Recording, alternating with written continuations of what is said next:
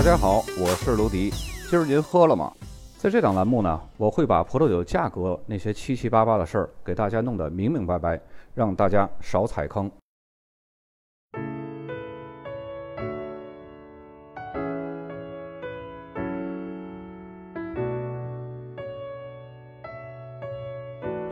清醒的酒，清醒的喝。这是一六三三年维松主教约瑟夫·苏亚雷斯的一句评价万索布尔地区葡萄酒的话。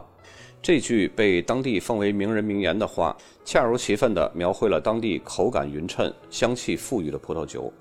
包括他本人呢，也是万索布尔葡萄酒的狂热爱好者。万索布尔产区是南罗旦河谷东岸最北面的一个特级村法定产区。它是位于奥朗日镇东北方的三十公里处。这个奥朗日镇音译也可以叫做奥兰治，和其他几个主要的特级村葡萄酒产区是聚在一起的。万索布尔的名字呢是来源于凯尔特语，词根的意思是高，后缀的意思呢是山，所以这里的原意就是高山的意思。古代外国人取名字呢很写实也很直白，就像上里奥哈和上梅多克，就是因为这两块地呢。比其他地方要高，这点呢，咱们中国也是。咱们中国不是按高低，而是按南北。山南水北为阳，山北水南为阴。就比如山南的衡阳，水北的洛阳，山北的华阴，还有水南的江阴。只不过咱们中国古代更有文化底蕴，更含蓄。万索布尔产区拥有不同寻常却非常有利的地理位置，它是位于南罗纳河谷最北端，再往北走呢，就是北罗纳河谷了。蒙特利马尔是南北罗纳河谷的分界线，北部较冷，南部较热，并且呢比较干燥，因此呢也使得这个南罗纳河谷的特级村染上了一丝北罗纳河谷雅致的特性。当地的气候属于地中海型气候，炎热干燥的夏季为歌海纳、希拉和穆赫怀特这几个葡萄品种呢带来极好的成熟潜力。这些葡萄构成了这个产区酒体丰盈、口感浓郁的红葡萄酒。也正是由于这里是地中海型气候，降雨少，日照时间长，气候干燥，相比之下呢，希拉在这里就没有歌海纳那么抢眼了。万索布尔的歌海纳种植量呢达到了百分之七十，而希拉的种植量呢只有百分之二十，并且呢都是种植在当地更北边一些、气温更凉爽的区域。因为气候过热会造成希拉葡萄果实中的风味集中度降低，会显得很松垮。穆赫怀特则需要特别炎热、干燥的气候才能够完全成熟，只有在强烈、持久的阳光下才可以茁壮成长。在夏季，阳光炙烤着万索布尔镇周围的山坡，同时呢，这里的葡萄园可以受到山路丘陵的保护，以免遭受寒冷的密斯特拉风以及阿尔卑斯山其他的恶劣气候的影响。产区种植面积是五百三十一公顷，并且呢，围绕着万索布尔小镇延绵近十公里。葡萄园的朝向都是面向朝东南方向的石灰岩山坡，同时呢，这里也是阿尔卑斯山路的起点。这些斜坡从两百米缓慢爬升至四百五十米的高度。为了防止当地的水土流失呢，这里的葡萄园都是依山坡建造成梯田的形式。这里的土壤结构非常多样化，山坡上多为岩石、石灰岩。并且混杂着小块的沙土，往下呢，在产区的西部平坦的高原上布满了泥灰岩冲积土，土壤的丰富性也为葡萄酒带来了复杂的口感。同时呢，不同土壤之间的互补性也保证了酿制出葡萄酒的风格十分和谐。这里的葡萄酒大多是出自充满热情、经验丰富、走遍世界之后呢，带回全新理念和想法的年轻酒农之手。所以呢，葡萄酒会呈现出丰富多样而且特点互补的风土之间的相互融合，酿造出的葡萄酒颜色深暗，酒香复杂而且和谐，充满了新鲜水果和蜜饯水果的芬芳，口感匀称，余味悠长，单宁丝滑而优雅，酒体饱满而醇厚，具有极佳的陈年潜力。年轻时候呢，会散发着樱桃和黑加仑的香气。陈年之后呢，会转变为黑加仑和樱桃果酱的香气，并且呢，还会夹杂着新料、胡椒和植物性香料的气息。在一九六七年，万索布尔被归为罗纳河谷的村庄级产区，和其他的村子呢一起使用村庄级这个等级称号。到了二零零六年，它终于有了独立的编制、独立的番号，被授予万索布尔特级村的称号。只不过呢，它只有红葡萄酒可以冠以万索布尔特级村 AOC 的称号，而白葡萄酒和桃红葡萄酒还只能是以罗纳河谷产区的名义来标识出售。沿着万索布尔村往西南方向走呢，就到了拉斯多特级村。它是位于罗纳河谷的一个支流欧维泽河的两岸，地处闻名遐迩的教皇新堡产区的东北部。在一九三七年，拉斯多小镇呢就被并为了罗纳河谷法定产区。在一九四四年呢，拉斯多的天然甜葡萄酒成为了独立的法定产区，并且在一九六六年，拉斯多小镇出产的干型葡萄酒也获得了提升，成为了罗纳河谷村庄级的级别。在当地酒农不懈的努力下呢，拉斯多的干红葡萄酒终于在2010年成为了南罗纳河谷特级村等级的葡萄酒。这个产区呢，也是属于典型的地中海型气候，天气炎热，日照强烈。这种气候呢，通常可以赋予葡萄酒很高的酒精潜力，并且呢，非常有利于酿造出天然甜酒。产区葡萄园是横跨了三个行政村，共有二十几块土地。产区内的百分之七十五葡萄园呢，都是坐落在海拔一百五十米到三百米以上的朝南山坡上，因此呢，受到密斯特拉风的影响是非常小的。这里的土壤类型也是多种多样的，主要呢是富含粘土的石灰岩土壤为主，同时呢还有覆盖砾石土的泥灰岩以及红土覆盖的砂岩土壤。用于种植葡萄藤的每根砧木都是按照当地的土壤的类型来进行选择的，以便在最佳的条件下种植葡萄。此外呢，一千八百多万年前，当冰川融化的时候，许多从阿尔卑斯山滚落下来的鹅卵石为当地的土壤带来了巨大的贡献。它们能在白天积累热量，晚上呢再释放给葡萄树，以此来增加葡萄的成熟度。如此多样的土壤呢，为葡萄酒带来了丰富的香气以及强劲又优雅的风格。拉斯多产区拥有葡萄园的面积呢是九百四十公顷，葡萄酒的产量是三百万升。需要指出的是啊，当地所产的自然甜葡萄酒使用的是独立 AOC，叫做拉斯多自然甜酒 AOC，和干红葡萄酒拉斯多特级村 AOC 呢不是一个法定认证称号。像这种一个产区两个特级村法定称号的地方呢，下一期我们还会讲到另外一个，就是同属南罗纳河谷的伯姆德威尼斯特级村。并且呢，这两个特级村都有一个共同的特点，它们都是自然甜酒先评定为特级村，而干红葡萄酒呢，直到两千年以后才被评为了特级村等级。关于拉斯多的自然甜酒的法定产区呢，我们一会儿再讲。现在先来讲拉斯多干红葡萄酒的特级村。法定特级村产区百分之百是红葡萄酒，平均每公顷产量是两千九百升。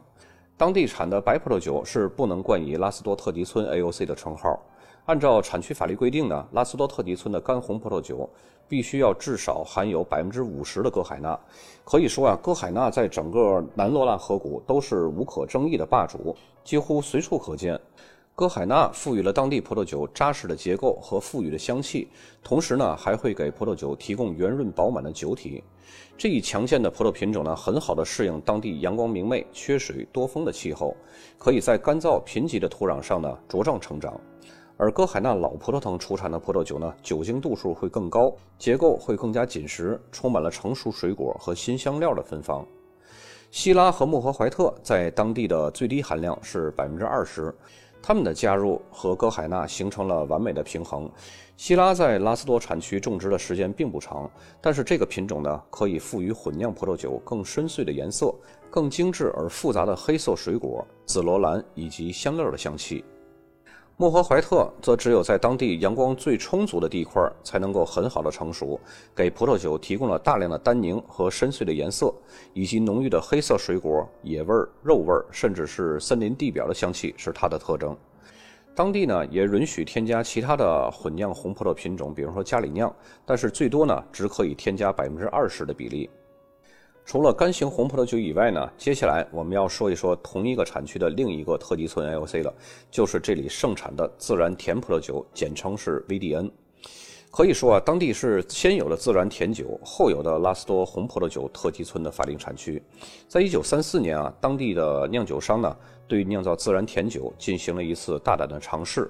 实验的结果呢，却令人出乎意料的满意。那个时候啊，当地除了种植葡萄树之外呢，还种有水果树和橄榄树。后来呢，由于自然甜酒的成功，葡萄树的种植面积呢，因此也就得到了扩张。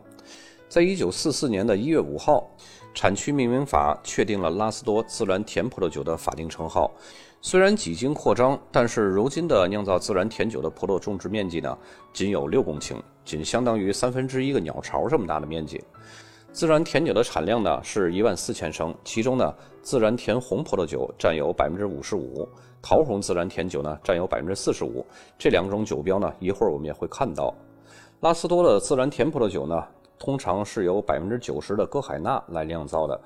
这里所说的歌海纳，不仅仅是我们平时认识的红葡萄品种黑歌海纳，也包括白歌海纳和灰歌海纳，各种肤色的歌海纳都有。另外呢，还可以加入百分之十的其他法定葡萄品种来混酿。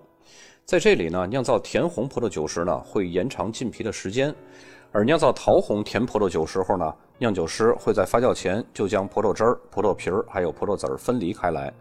如果要是酿造陈年风味的葡萄酒，酿酒师呢会在发酵过程中残余糖分十分充足的情况下，就会加入以葡萄为原料制作的蒸馏酒来终止发酵，一般呢都是使用白兰地。然后呢，至少要陈年十二个月，在这十二个月里呢。这些葡萄酒会进行自然氧化，酒液呢也会慢慢的从桶中有少量的蒸发，而最终留下来的单宁会赋予这些葡萄酒无与伦比的风格。它们通常会呈现出风味浓郁、口感饱满、散发着炖李子之类的香气，并且呢会伴有木香。这些香气的浓郁程度呢，往往取决于在橡木桶中陈酿时间的长短。大家注意一下，刚刚我用到了一个动词叫炖。我们经常呢会看到香气描述词是煮，那么炖和煮有什么区别呢？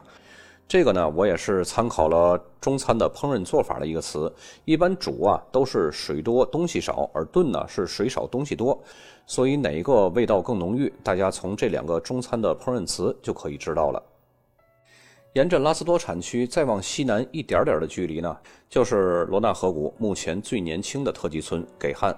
在二零一六年二月十号，给汉荣升为罗纳河谷的特级村产区。目前啊，包括两个自然甜葡萄酒产区在内呢，罗纳河谷一共是十九个特级村产区。我们在有的资料当中啊，看到罗纳河谷写的是十六个特级村，那是由于没有算上两个自然甜葡萄酒的 AOC 特级村，而且呢，那肯定是二零一六年之前的参考资料。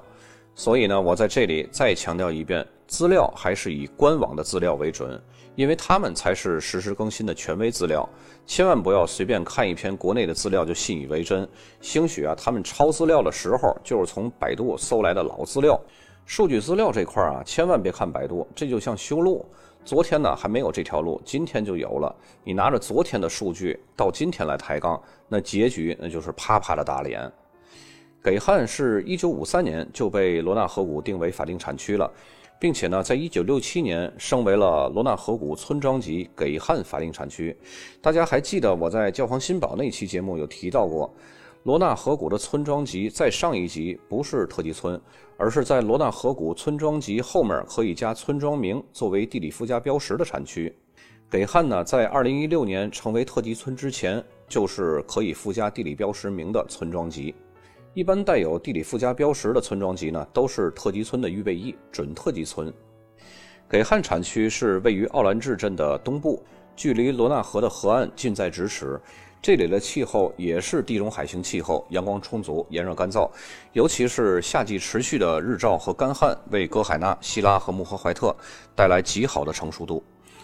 当地有一条埃克斯河，也是罗纳河的支流，刚好呢穿过给汉产区，在奥兰治镇的西面和罗纳河相会。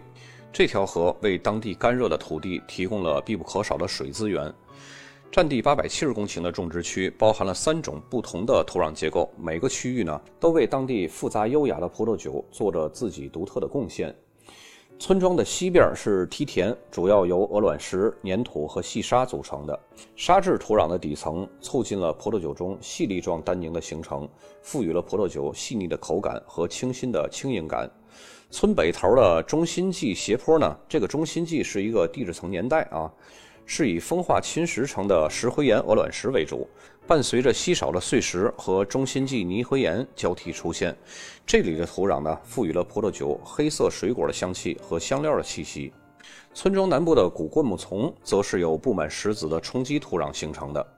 这一片阳光明媚、风吹日晒的高原，提供了生产富含成熟水果和香料味道的优质葡萄酒所需的平衡条件。这里的葡萄酒呢，年产量是两百九十万升，其中呢百分之九十五是红葡萄酒，百分之五是白葡萄酒。接下来我们来看一下这三个特级村的酒标。首先第一张，左边的箭头指向的就是万索布尔。然后右边的箭头呢，指向的是佩兰家族。这个酒庄呢，在当地是一个非常非常出名的酒庄，而且这款酒呢是入选过百大葡萄酒榜单的。接下来的酒标，大家看到左边箭头指向的也是万索布尔。在万索布尔的上下呢，可以写 AOC 的全称，也可以只写万索布尔，这个都是合乎法律规定的。再接下来这个酒标，大家看到左边的箭头呢，也是指向万索布尔。接下来咱们换产区了，来到了拉斯多。大家首先看到的这个呢，是拉斯多干红葡萄酒的特级村法定产区。大家看到左边箭头指向的就是拉斯多，然后在它的下面那横线就是 AOC。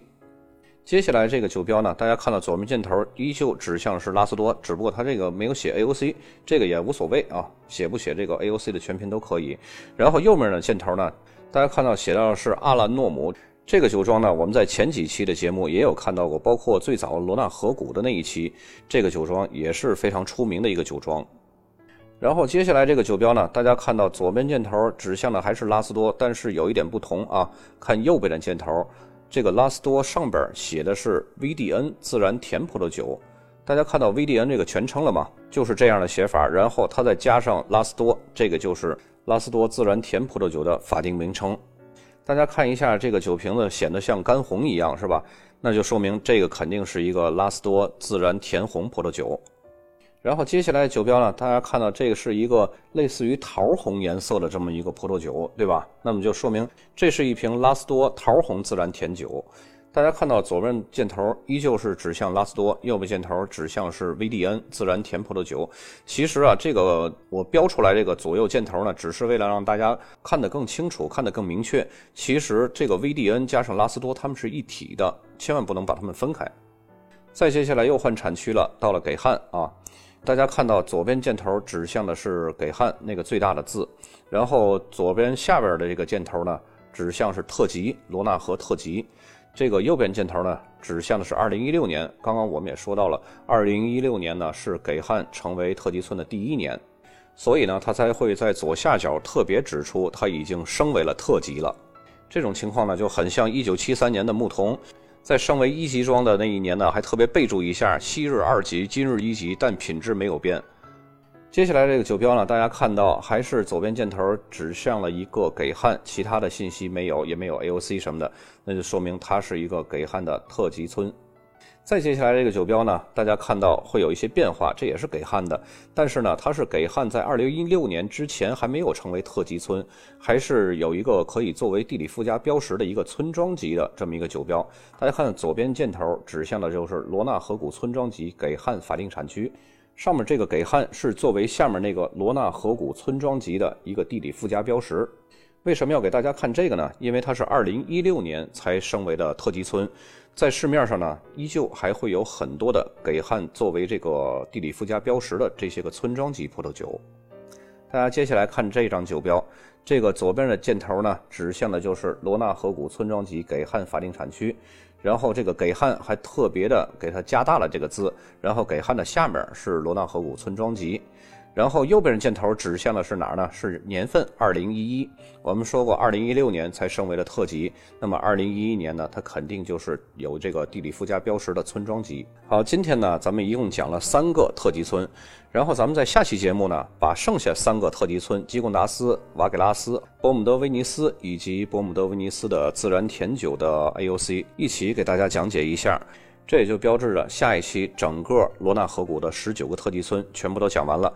再接下来，大家想听哪一个产区，可以踊跃的去评论区留言，我也会根据大家留言的热门程度呢，为大家来推荐产区。本期节目就到这儿，咱们下期再见。